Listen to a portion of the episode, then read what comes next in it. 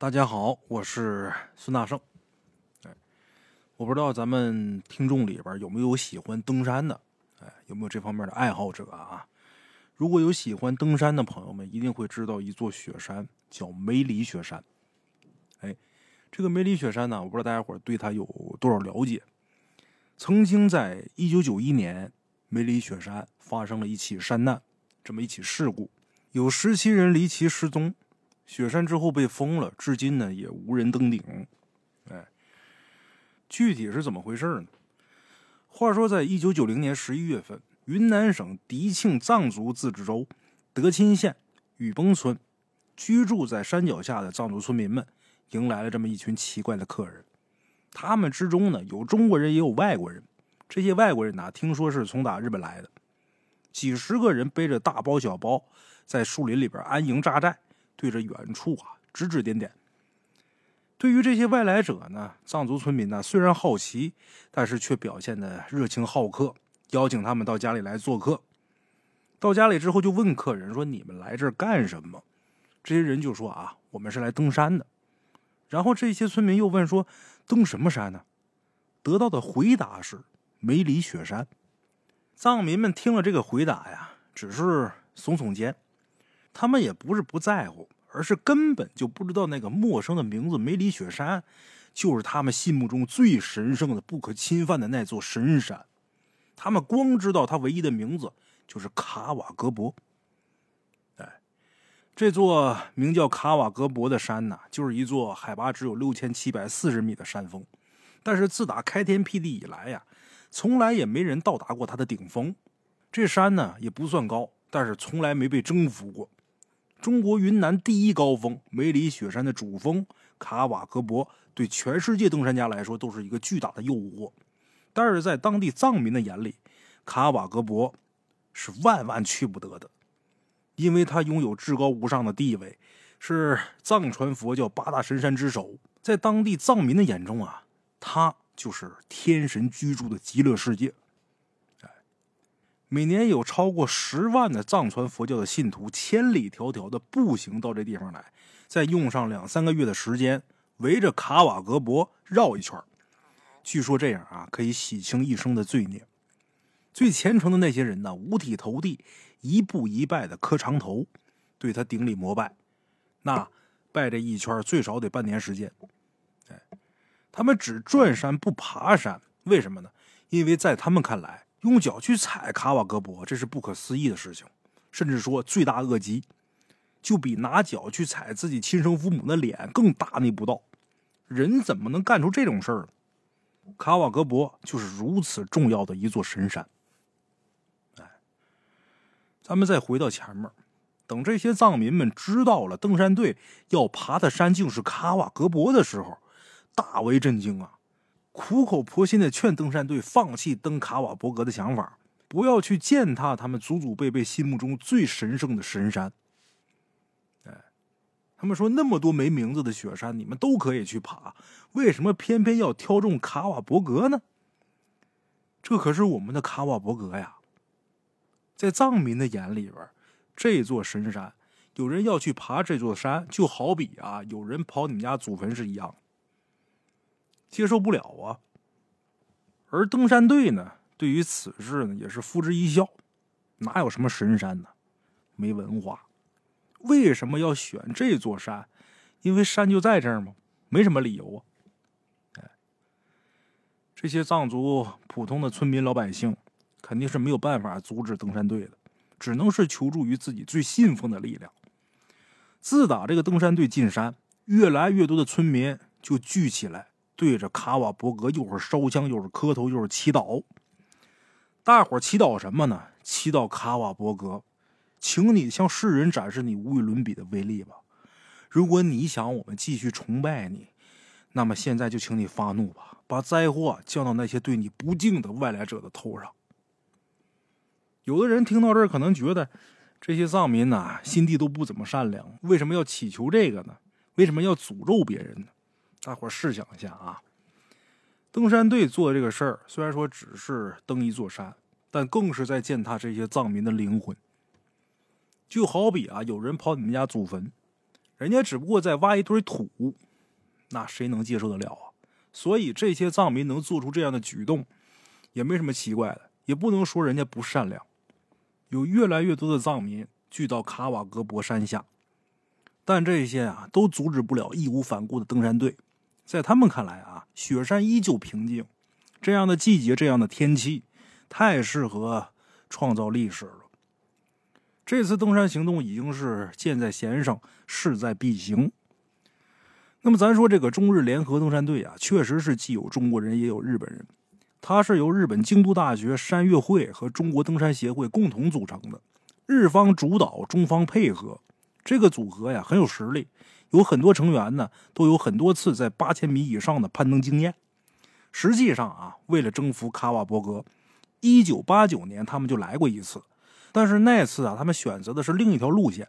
一开始啊，他们没把这个卡瓦伯格放在眼里边，直到被一面坡度超过九十度的冰壁挡住去路的时候，才痛哭流涕的接受失败。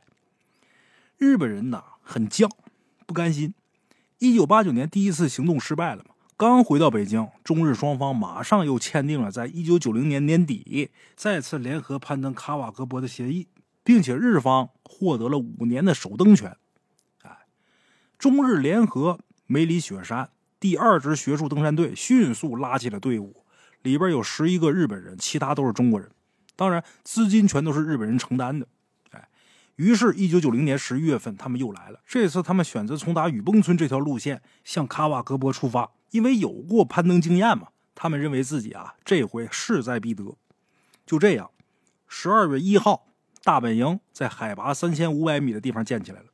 十二月四号开始攀登，十二月八号建立一号营地，海拔为四千五百米。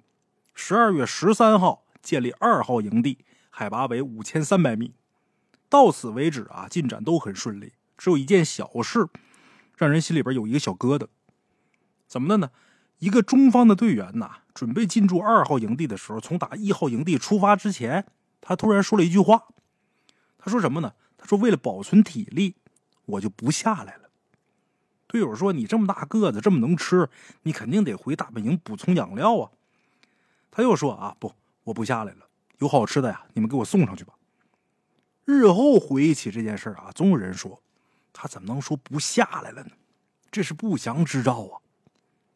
哎，除此之外，在三号营地的选址上，中日双方也发生了很激烈的争执。中方队长认为啊，出于安全考虑，营地呢要离山脊远一点；日方队长则觉得啊，应该靠近山脊，这样能节省力气，方便登顶。两者之间相差两百米左右的距离，双方固执己见，吵的是面红耳赤的。最后，在领导的调节下，登山队采取了折中的方案。一边让一步，三号营地设立在中日两个选址的中间，离山脊只有四百米。中方的队长啊，之前态度很强硬，他曾经就说过啊，如果日本方面一定坚持主张的话，索性咱就双方各自扎营算了，你扎你的，我扎我的，你在你那边待着，我在我这边待着呗。我认为在这个地方扎安全，你认为你想节省体力，你就在那儿扎。但是现在没办法，只能妥协。为什么？谁让这回行动的经费全是人家提供的呢？人家拿钱呢。殊不知啊，这也是为日后的灾难埋下了伏笔。哎，三号营地建起来之后啊，就几乎成了登顶的指挥部了。什么通讯器材呀、发电机呀、卫星云图接收的仪器啊，这些设备等等吧，全都运到这地方。除了炊事员、协作员等等后勤人员之外，登山队的十七个队员全都住在三号营地。其实他们这么干也是违背了登山安全的准则。没人想得到，两周以后，意外就在三号营地发生了。对十二月二十一号，登山队开始架设通向峰顶的路线。十二月二十六号，建立四号营地。四号营地海拔为五千九百米，登顶的最后冲击就要从打这儿发起，时间也定下来了，就在两天后的十二月二十八号。所有人都摩拳擦掌，跃跃欲试。在他们看来，登顶已经是手到擒来的事儿，因为派人向上侦查过，负责侦查的先导队员呢，已经到了六千二百一十米这个高度，这个高度从来没有人到达过。再往上就不存在什么克服不了的障碍了，胜利就在不远的地方向他们招手。对，晚上的时候，他们甚至啊在三号营地已经喝上酒了，提前庆祝了。他们有点太小看卡瓦格博了。实际上，卡瓦格博比珠穆朗玛峰要险多了，也难多了。珠穆朗玛峰的海拔，大伙都知道，八八四八。大本营设在五千二百米，运送物资的牦牛可以到达六千四百米。真正攀登的距离其实是三千六百四十八米。而卡瓦格博虽然只有六千七百四十米，但是山势太陡，大本营只能设在三千五百米。大本营之上的供给全靠人力。这段距离的垂直高度已经接近珠穆朗玛峰了，而且卡瓦格博的地质结构比珠穆朗玛峰要复杂的多。它这个山体啊，切割严重，到处都是悬崖峭壁，雨季和旱季交替，这让雪山上的冰川快速而且大幅度的进退运动，从而变得非常不稳定。更要命的是啊，这地方的天气完全不可捉摸，本来晴空万里。随时飘了一片云，都会瞬间变成浓雾和暴雪，把人给吞噬了。冰崩跟雪崩那是家常便饭。可登山队才不这么想，他们觉得啊，卡瓦格博呀很友好啊。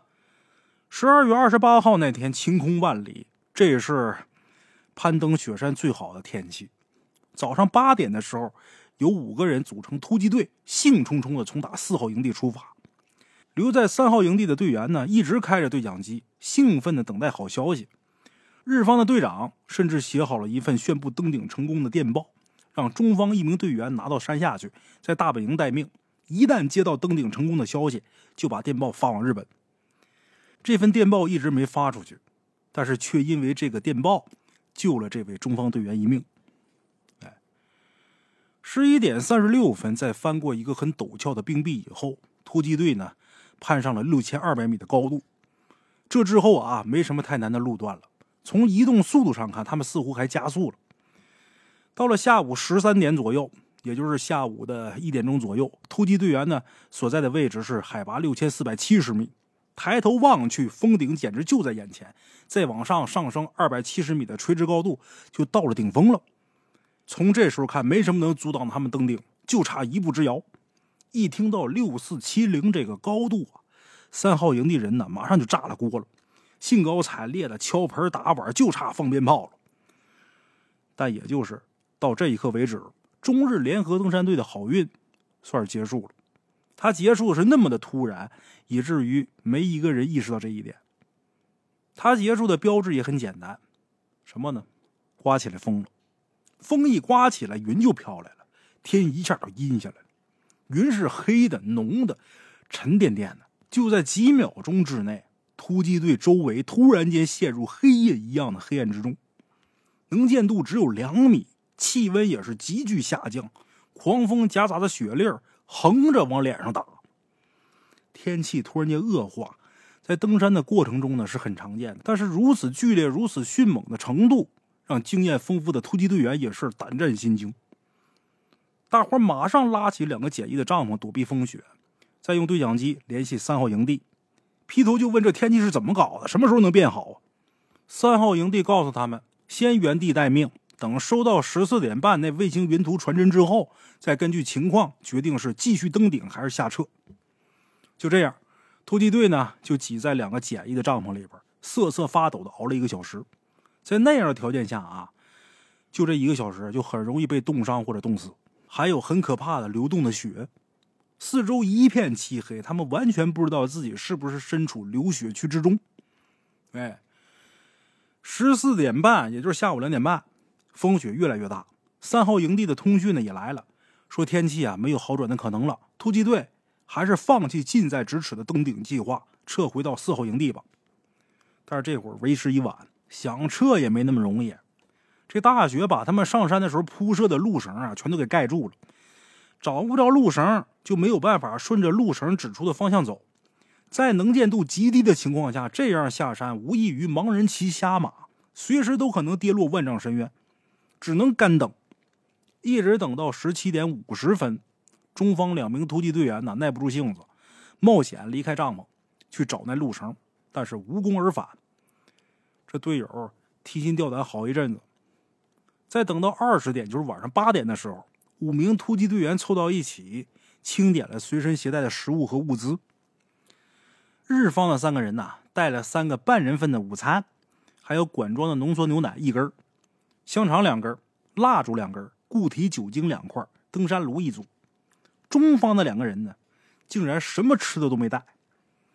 后来五个人平分了少的可怜的食物，谁也不知道得熬多长时间，不知道这些东西够不够他们撑到山下。他们也想不通，明明那么平静祥和的卡瓦格博，为什么一瞬间变得那么恐怖啊？中日登山队不知道的是，就在他们试图征服卡瓦格博的时候，山下的藏族村民正在诚心诚意的诅咒他们遭遇失败。看来这诅咒真的变成现实了。等到晚上二十二点十五分，风雪突然间停止了。就像他来的时候那样，令人猝不及防。突击队员颤颤巍巍的把头伸出简易帐篷，吃惊的看到悬在他们头上的一轮皎洁的明月。整座雪山被照得亮晃晃的，他们也没有心情观赏这个从来没人见到过的美景啊！赶紧收拾东西，趁着月光，在厚厚的积雪当中摸索，摸了得有半个多小时，终于是摸着路绳了。摸着路绳之后，得以下山。二十三点二十二分。五个突击队员终于是回到了四号营地，从打六千四百七十米这高度撤到五千九百米，只用了二十分钟，简直可以说一路飞奔的速度。大伙可以想象当时他们的狼狈，说是屁滚尿流也不过分。哎，但是不管怎么说啊，这几个人大难不死，也算是胜利。当天晚上，五个人在四号营地过的夜。第二天，也就是十二月二十九号，惊魂未定的他们服从登山队的决定。暂停登顶计划，先退回到三号营地休整，再做打算。但命运好像在捉弄他们。十二月二十九号那天呢，是个大晴天，整整一天都是风平浪静。如果真的选择在这一天冲击顶峰的话，或许他们还真能顺利到达。哎，不过话说回来，谁知道在他们接近顶峰的那一刻，到底又会不会发生别的什么事儿？卡瓦格博在想什么？人猜不到。哎，十二月三十号、三十一号连续两天都是晴天，但是不管是从心理还是身体上，登山队都没有做好再次登顶的准备，只能无所事事的待在三号营地，白白错失最后的时间窗口。他们虽然有点沮丧，但是还是对登顶啊充满了信心跟向往。登山队一直认为，如果不是碰上诡异的暴风雪，登顶早就成功了。山峰本身不存在什么问题，关键是天气。这几天天气这么好，一定能延续到再次出发的时候。下次登顶就定在新年之后的一月四号。在休整的那几天呢，壮美之极的风景又振奋了登山队员的精神。他们发现，卡瓦格博真的太美了。日方有个联络官。本来老老实实的在大本营待着，每天听山上队友说风景多么多么的好看，最后真的被打动了，说什么也要上去看看，还要到三号营地跟队友一起去庆祝激动人心的登顶时刻呢。哎，日方队长也同意了他的请求，跟他说：“你上来吧，三号营地啊，漂亮极了。”哎，他是如愿以偿的上去了，但是他再也没下来。话说，一九九一年元旦到了。登山队在三号营地迎来了新年的第一天，可是登山队再也没有见过晴天。从打一月一日午后起，三号营地下雪了。一月二号，这雪越来越大。一月三号还是没停，因为雪太大，那个上来看风景的日方联络官呐，也不能按照计划下山。其实他还有点暗自欣喜，因为这可以让他暂时的抛开大本营那些繁忙的各种杂事好好欣赏一下雪山的奇景。但是他哪知道啊，这场停不下来的大雪，扼杀了他最后一丝生机。还有一个细节值得说啊，一月三号，大概是在傍晚，离卡瓦伯格数百公里远的昆明，发生了一起让人汗毛直立的怪事在云南省体委的职工宿舍，登山队一个中方队员的妻子回到家里之后，发现八岁的儿子趴在桌子上哭。他就问他儿子：“你为什么不写作业呀？”他儿子突然间回头跟他说：“妈，我爸爸被雪埋了。”他听他儿子这么一说，心一揪啊，没忍住扇了他儿子一巴掌。别乱说，你爸在山上呢，你说这不吉利。说完，他就不理他儿子，走到厨房去做饭。可那一天晚上，心都在发毛，老是不停的想，丈夫走了一个多月，不知道现在怎么样了。她不知道的是，这就是她丈夫生命中最后的一个夜晚。你说这事儿怪不怪？隔着几百公里，这场灾难还没发生，这孩子就知道我爸被雪埋了。哪个科学家来出来给解释解释，这到底为什么？哎就这么神奇。晚上二十二点，三号营地跟大本营进行了最后一次通话。三号营地报告：一米五高的帐篷外边已经堆起了一米二厚的雪。如果不是每隔两三个小时就做一次清雪的话，积雪很快就会超过两米。这时候，对讲机发出嗡嗡的杂音。大本营以为是对讲机的电池电量不足，让三号营地啊换一部对讲机。三号营地说呀，已经换电池，现在怎么样啊？大本营说：“啊，还是一样，是不是因为这个雪太大导致湿度太高的缘故啊？”三号营地说：“那通信终止吧，再见。”大本营说：“再见。”这是十七个登山队员留在世界上最后的声音。话说，一九九一年一月四号早上八点，三面雪山环抱之下，急迫的呼叫声从打大本营的帐篷里边传来。大本营的人喊。三号营地，请回答。三号营地，请回答。大本营里边聚了一群人，他们全都围在一部对讲机旁边，脸色苍白，声音颤抖，一看就知道碰见可怕的事儿。令他们恐慌的是对讲机那头的沉默。大本营只有十二名留守人员，他们拿着对讲机呼叫，呼叫的是身处海拔五千一百米的三号营地的十七名登山队员。往常啊，每天早上五点半的时候，对讲机里就叽叽喳喳的响。山上的队员呢，开始跟大本营的有说有笑，叫他们起床。哎，但是这一天早上一直到八点，对讲机还令人不安的保持着安静。大本营这边有人就猜，能不能是对讲机坏了？别的人说不可能。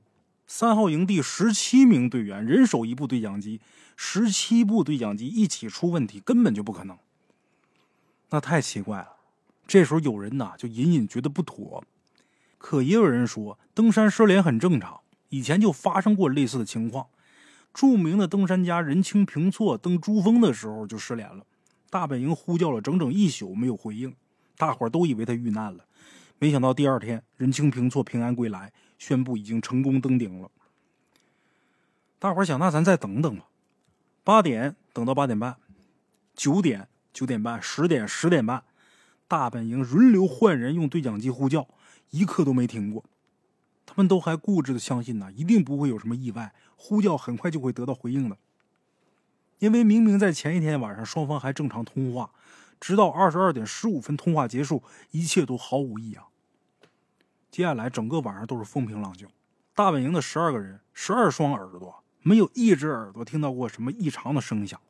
如果真是发生了最常见的雪山灾难，发生了雪崩，那震天动地的声势怎么可能没人听见呢？在猜疑跟恐惧的弥漫的气氛下，大本营留守的人员终于是撑不住了，他们给昆明的云南省体委、云南省登山协会、北京的国家体委、中国登山协会。都发去了求救电报，信息一传出外界，举世震惊。十七个登山队员就这样无声无息的消失了，怎么可能呢？真的就这么不见了吗？确实如此。来自北京的中国登山协会的六人救援队是在一月九号赶到大本营的，那时候离登山队失踪已经有六天了，但直到一月十四号，救援队。只上到了四千二百米，连一号营地都上不去。为什么？因为天气太差了。西藏登山队是一月十六号赶到大本营的，他们果然是国内最强的队伍。一月十九号就攻上了一号营地，挖出了两顶帐篷，发现一部相机和一个胶卷。日后冲洗出来的照片，成为了登山队最后的影像。照片上面音容笑貌历历在目，毫无异常。一月二十一号。西藏登山队又到达了二号营地。这个地方啊，本来可以眺望三号营地的，那样的话就能看见那地方到底发生什么了，到底是不是雪崩造成登山队失踪。但是恶劣的天气啊，让能见度啊变得极差，根本不可能看见什么。更失策的一点是啊，西藏登山队啊，为了轻装上阵赶时间，又以为可以利用二号营地的帐篷，就没随身携带帐篷。没想到二号营地啊，已经彻底被暴雪给埋了。他们挖了两个小时都没在雪地里边挖到帐篷。只能连夜撤回到一号营地，这就是两支救援队所有的工作。在这之后，卡瓦格博开启了狂怒模式，别说是搜寻跟救援，就连攀登的基本条件都没有。何况此时啊，登山队已经失踪二十天了，彻底失去了存活的可能。救援早就已经没意义了，搜寻也只是出于道义，就连取证都得不到任何成果。卡瓦格博发生了历史上最惨烈的山难之一，这已成定局。可是原因是什么？到今为止，唯一的解释就是雪崩把他们卷走了。至于为什么大本营听不到任何声响，谁都不知道，而且永远也不会知道，除非你能让卡瓦格博开口。十七个人的生命如此离奇的消失。最初给他们亲人和朋友带来的不是悲伤，而是难以置信、难以理解、难以接受所造成的巨大的空洞感。他们想不通，一座不算高的山怎么就造成了如此惨烈的损失？日本人还是不信邪。根据协议啊，他们对卡萨格博有五年的首登权。就在最后一年，一九九六年年底，带着对队友的怀念和羞愧，对雪山的雄心和轻蔑，中日友好。梅里雪山联合学术登山队又来了。一九九六年十二月二号，他们又来到了六千二百五十米，顶峰就在眼前，再往上四百九十米就到了。只要能完成队友的遗愿，笼罩在他们心头多年的阴霾也就会散去。但是很遗憾，这不是卡瓦格博想要的。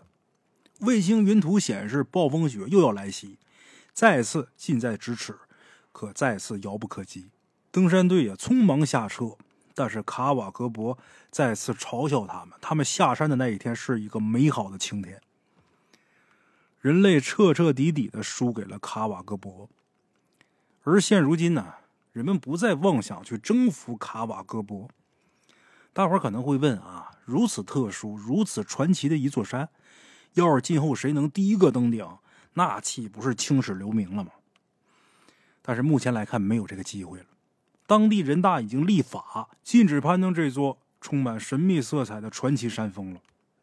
从此，所有的人只能远远的站在山脚下，虔诚的仰望它，谦卑的臣服它，痛苦的思考一些问题：什么呢？人真的能征服一座山吗？爬上去了就是征服了吗？爬上一座山跟围着它转又有什么不一样？每个站在卡瓦格博面前的人。都必须拷问自己的心灵。